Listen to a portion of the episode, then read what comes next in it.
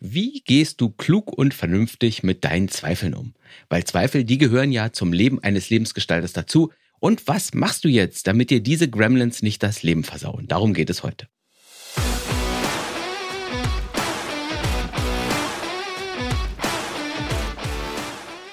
Also, du startest ein Projekt, vielleicht eine neue Weiterbildung. Oder mal einen neuen Partner zu finden. Ja? Auch das sollte man meiner Meinung nach zu einem Projekt machen, einfach weil dein Lebensglück ja davon abhängt. Und es gibt hier viel, was du falsch und was du richtig machen kannst, aber darum geht's heute gar nicht, ich schweife ab. Also, Zweifel. Du beginnst ein Projekt und nach ein paar Wochen kommen dir Zweifel. Ist das denn überhaupt sinnvoll? Willst du das denn überhaupt noch? Oder wird das überhaupt klappen? Soll ich mich nicht lieber um etwas anderes kümmern? Habe ich eigentlich alles, was es dafür braucht? Oder bin ich einfach zu doof dafür, um das zu schaffen? Zweifel. Manchmal kommen sie aus einem Anlass, wenn etwas nicht klappt oder wenn ich irgendwo gegen eine Mauer geknallt bin, wenn ich an meine Grenzen stoße oder wenn ich Kritik bekomme.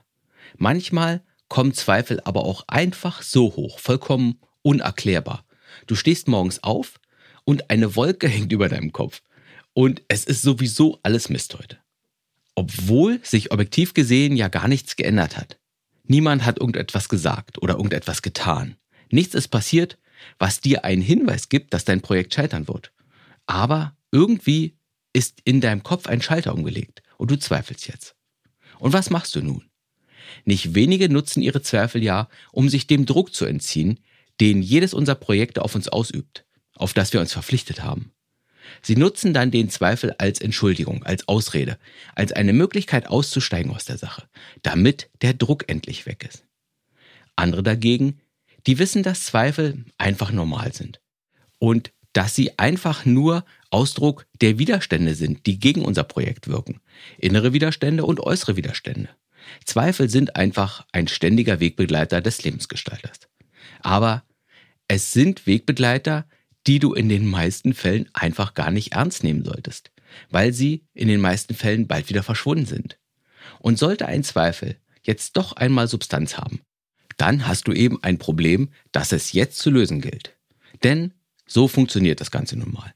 Du setzt dir ein Ziel. Du definierst das Projekt. Du fängst an daran zu arbeiten. Du stößt auf Probleme. Du löst die Probleme wieder und wieder und wieder, bis du dein Ziel erreicht hast. Und was du als guter Lebensgestalter, was du da nie tun darfst, ist deine Zweifel zu ernst zu nehmen. An Tag eins siehst du dir den Zweifel an Du streichelst ihm einmal freundlich über den Kopf und du schickst ihn dann weg. Wenn der Zweifel an Tag zwei immer noch da ist, dann schaust du ihm tief in die Augen und sagst ihm, lass mich in Ruhe.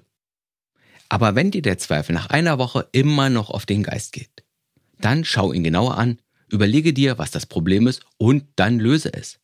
Aber niemals, niemals, niemals darfst du deine Zweifel zu ernst nehmen. Niemals beim ersten Zweifel aufgeben. Genau wie Sorgen sind es eben nur Gedanken, die in 90 Prozent aller Fälle einfach keine Substanz haben und die keine reale Gefahr darstellen. Wenn wir sie nicht zu ernst nehmen. Sag einfach, hallo Zweifel, ich sehe dich und jetzt darfst du wieder gehen. Husch, husch.